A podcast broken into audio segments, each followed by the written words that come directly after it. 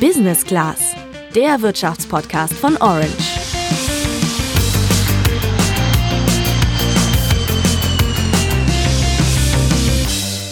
Stell dir mal vor, jemand bietet dir 10.000 Einheiten einer neuen Kryptowährung, wenn du ihm zwei Pizzen bestellst. Ich bin ganz ehrlich, ich weiß nicht, ob ich das machen würde. Ein Mann in den USA, der vor zehn Jahren auf so ein Angebot in einem Internetforum gestoßen ist, ist den Deal aber eingegangen. Ja, und es war wohl das beste Geschäft seines Lebens, denn diese Kryptowährung, das waren Bitcoins. Damals waren sie noch nicht so viel wert, heute sind sie es aber schon. 10.000 Bitcoins entsprechen heute nämlich unglaublichen 145 Millionen Euro. Mit dem aktuellen Kurs steht der Bitcoin nah an seinem Rekordhoch von 2017. Trotzdem wirkt das Ganze ja erstmal abstrakt. Unter einer Kryptowährung kann sich nicht unbedingt jeder was Konkretes vorstellen.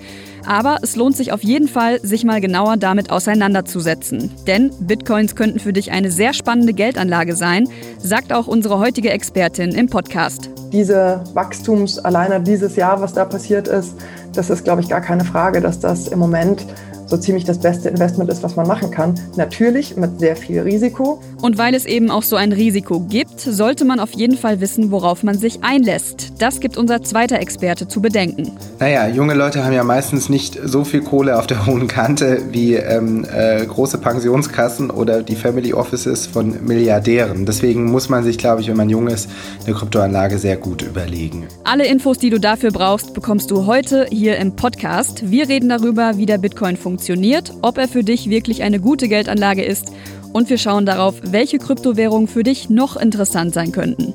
Das alles jetzt. Ich bin Sandra. Und ich bin Julian. Den Bitcoin gibt es schon seit etwa zwölf Jahren. Entstanden ist er während der Weltfinanzkrise, die damals auf den Finanzmärkten für ziemliches Chaos gesorgt hat. Auslöser dafür war nämlich unter anderem, dass viele Banken in den USA sehr riskante Geschäfte eingegangen sind, die dann am Ende nicht aufgingen und dann eine Bank nach der anderen an den Abgrund brachte. Ja, dadurch haben viele Menschen ihr Vertrauen in Banken verloren und dazu gehörte offenbar auch Satoshi Nakamoto. Nakamoto. Wer sich genau hinter diesem Namen verbirgt, das ist bis heute unklar. Diese Person oder diese Gruppe jedenfalls veröffentlichte aber Ende 2008 ein Konzept für ein rein dezentrales Bezahlsystem, bei dem es keine Banken mehr braucht nämlich Bitcoin. Das klingt interessant, aber wie gerade gesagt, eben auch recht abstrakt. Deswegen lass uns doch als erstes mal klären, was ist denn Bitcoin jetzt überhaupt ganz genau? Bitcoin ist erstmal nichts anderes als eine Währung, also grundsätzlich ähnlich zum Euro oder zum Dollar. Das heißt, du kannst mit einem Bitcoin etwas bezahlen, zumindest überall dort, wo Bitcoins angenommen werden.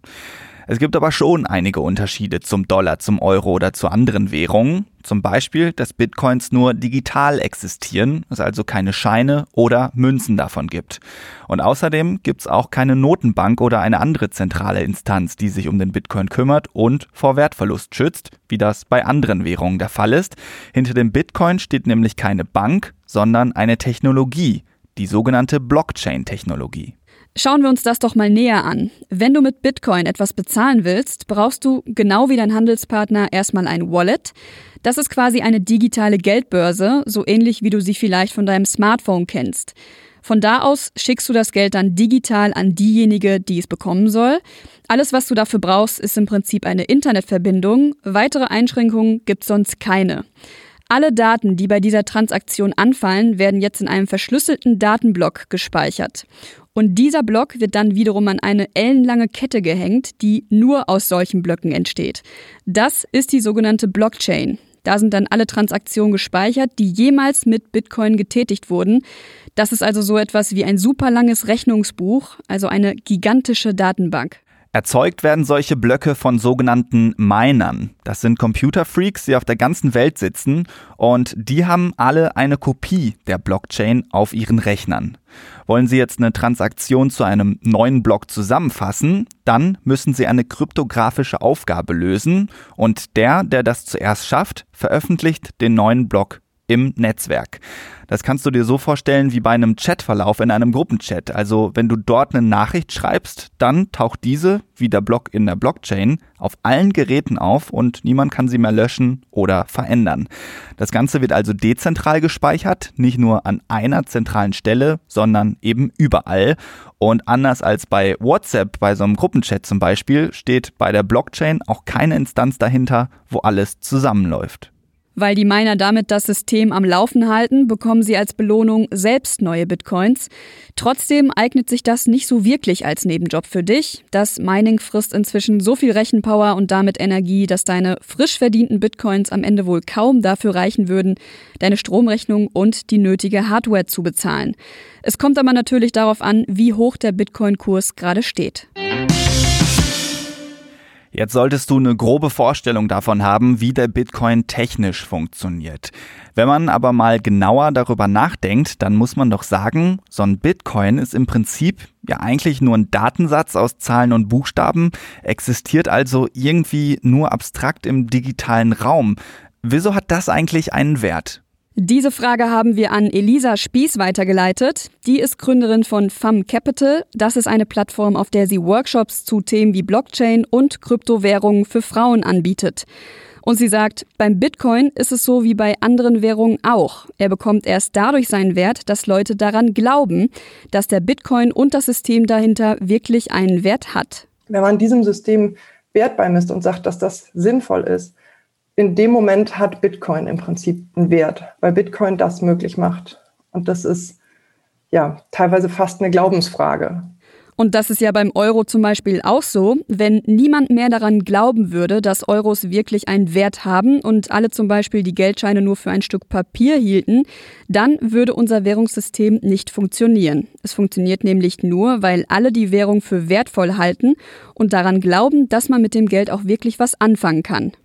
Das heißt, je mehr Leute an den Bitcoin glauben, desto mehr wird er tatsächlich wert. Und im Moment glauben wohl einige daran, denn der Bitcoin ist auf Rekordkurs. Ein Bitcoin ist zum Zeitpunkt unserer Aufnahme am Donnerstagmittag mehr als 17.000 US-Dollar wert, umgerechnet über 14.000 Euro, so viel wie seit drei Jahren nicht mehr. Warum er gerade so nachgefragt ist, das hat uns Felix Holtermann erklärt.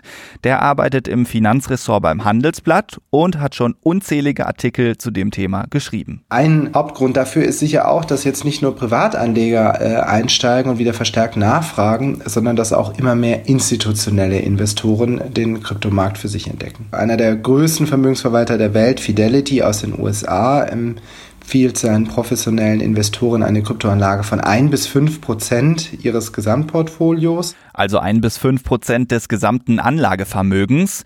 Auch wenn der Anteil eher klein ist, fließt durch die enormen Summen, die da verwaltet werden, also eine Menge Geld in den Kryptomarkt. Der Bitcoin wird also als Möglichkeit zur Geldanlage immer beliebter. Ja, und letztendlich ist das ganz klassisch eine Frage von Angebot und Nachfrage. Ist die Nachfrage hoch, dann steigt eben auch der Preis. Und die Nachfrage, die dürfte sich auch dadurch erhöht haben, dass PayPal angekündigt hat, ab 2021 Bitcoin als Zahlungsmittel zu akzeptieren und Kunden in den USA auf PayPal Bitcoins kaufen, verkaufen und aufbewahren können. Weil der Bitcoin also offensichtlich immer nachgefragter ist, kann man sich ja die Frage stellen, wird der in Zukunft dann auch als Währung eine größere Rolle spielen als jetzt?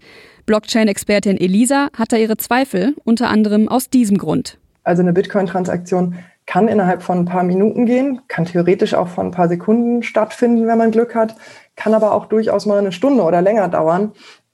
In dem Moment finde ich es schwierig, von Währungen zu sprechen, weil wenn wir damit alle morgens irgendwie unser Brötchen bezahlen wollen oder unser Busticket oder was auch immer ähm, und je nachdem 20 Minuten oder eine Stunde bei der Bäckerei stehen müssen, bis die Transaktion durch ist, ist das keine ernstzunehmende Währung in dem Sinne. Außerdem kommt da noch dazu, dass die Zahl der Läden, in denen Bitcoin akzeptiert wird, zwar steigt, aber insgesamt immer noch extrem klein ist. Als Währung ist der Bitcoin also noch nicht wirklich relevant, deswegen konzentrieren wir uns jetzt mal auf den Bitcoin als Form der Geldanlage.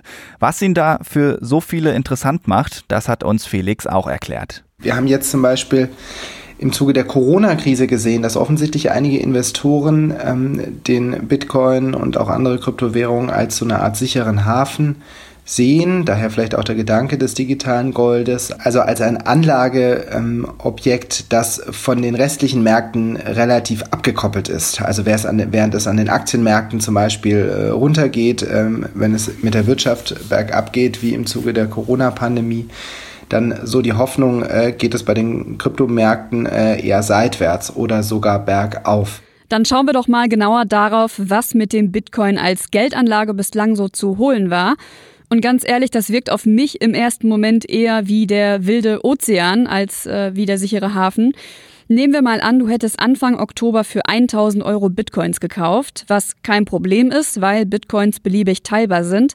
Dann wären die am Donnerstagmittag 1600 Euro wert. Hättest du schon Anfang des Jahres für 1000 Euro gekauft, dann hättest du sogar einen Zuwachs von 125 Prozent gehabt. Du könntest nun also für über 2250 Euro verkaufen. Wirklich eine Hammerrendite. Bevor du jetzt aber den Podcast ausmachst und direkt Bitcoins kaufst, müssen wir dich etwas bremsen, denn du musst dir bewusst sein, dass eine Chance auf extrem hohe Gewinne immer auch mit einem sehr hohen Risiko verbunden ist. Im Moment ist der Bitcoin zwar auf Rekordkurs, es gab aber auch schon andere Zeiten. Nur ein Jahr nachdem er 2017 seinen bisherigen Höhepunkt von fast 20.000 US-Dollar erreicht hat, war er nur noch etwas über 3.000 Dollar wert. Da ging es also mächtig in den Keller um satte 85 Prozent. Das heißt, hättest du 1.000 Euro in Bitcoins gesteckt, als der Kurs ganz oben war, wären diese ein Jahr später nur noch 150 Euro wert gewesen. Auch zwischendurch schwankte der Kurs des Bitcoins sehr stark. Der Fachausdruck dafür ist, dass der Kurs sehr volatil ist. Es gibt aber noch ein paar andere Gründe, warum manche Expertinnen vor Bitcoin als Geldanlage warnen. Nämlich? Zum Beispiel, dass du womöglich nicht zu jedem Zeitpunkt einen Käufer finden könntest, wenn du deine Bitcoins verkaufen möchtest und andersrum. Fachleute sagen dazu, der Markt ist nicht liquide genug. Bei großen Kryptowährungen wie dem Bitcoin ist das laut unserer Expertin Elisa aber eigentlich kein so großes Problem mehr.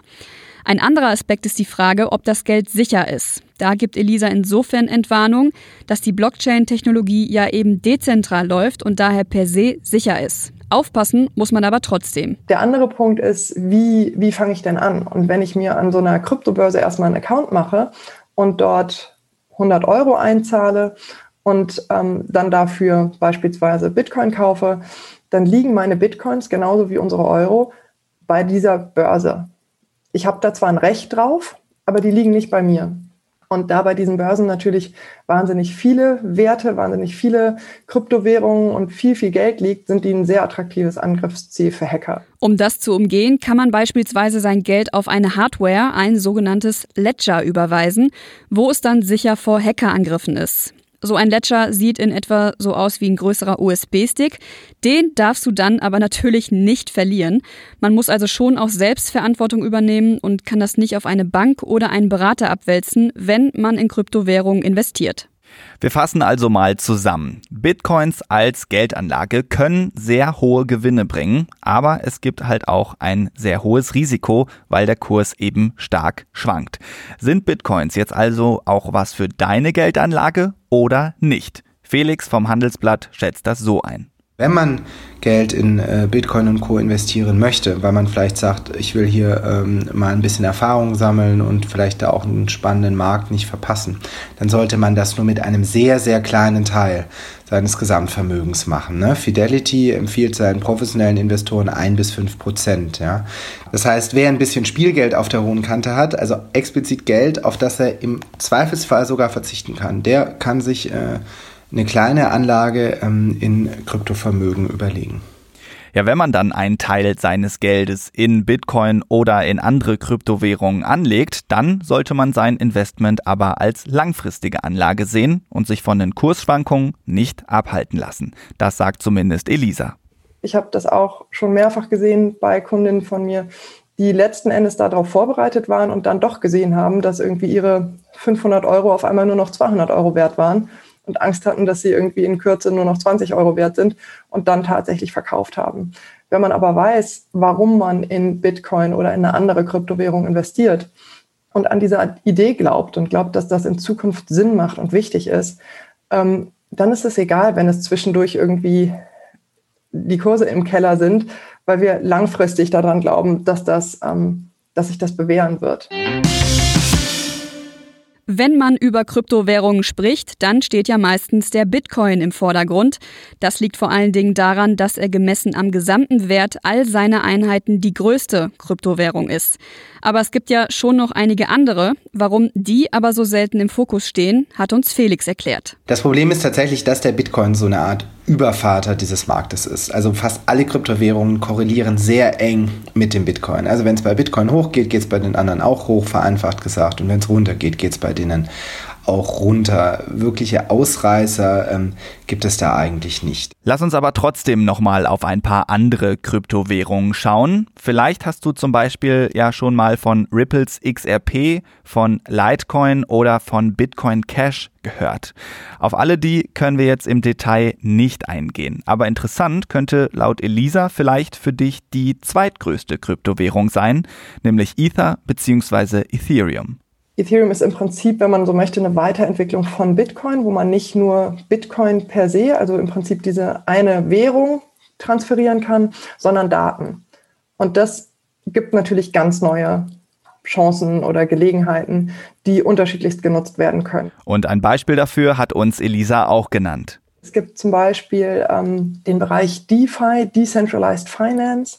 Das heißt klassische Finanzprodukte, die wir alle aus unserem Finanzsystem kennen, ähm, werden in den dezentralen Raum übertragen. Und das ist im Moment absolut revolutionär. Das hat wirklich dieses Jahr an Fahrt gewonnen, das ganze Thema.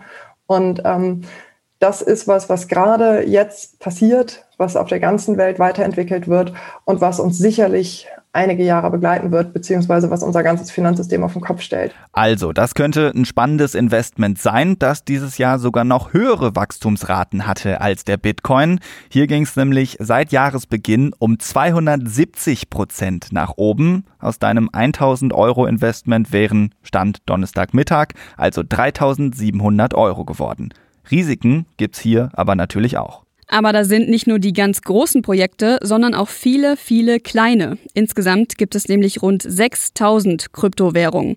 Ob es sich vielleicht lohnen könnte, sein Geld in eine kleine davon zu stecken, da waren sich unsere Experten nicht so ganz einig. Felix vom Handelsblatt wirkte eher skeptisch, ob man da den ganz großen Wurf machen kann. Elisa von Fam Capital sagt, dass es sich aber schon lohnen kann, mal intensiv über einzelne Währungen zu recherchieren, weil man vielleicht doch was Spannendes finden kann. Vorsicht ist aber natürlich geboten. Wie du letztendlich mit Kryptowährungen in Bezug auf deine Geldanlage umgehst, das musst du natürlich für dich selbst entscheiden. Ein paar Basics, die du für deine Entscheidung brauchst, solltest du jetzt aber haben. Wenn du das genauso siehst, dann gib uns gern eine positive Bewertung bei Apple Podcasts. Lob, Kritik und Anmerkungen darüber hinaus gibst du uns am besten bei Instagram. Orange-by-Handelsblatt. Dort verlinken wir dir auch einen aktuellen Artikel zum Thema und dann hören wir uns nächste Woche wieder. Bis dann, ciao. Ciao.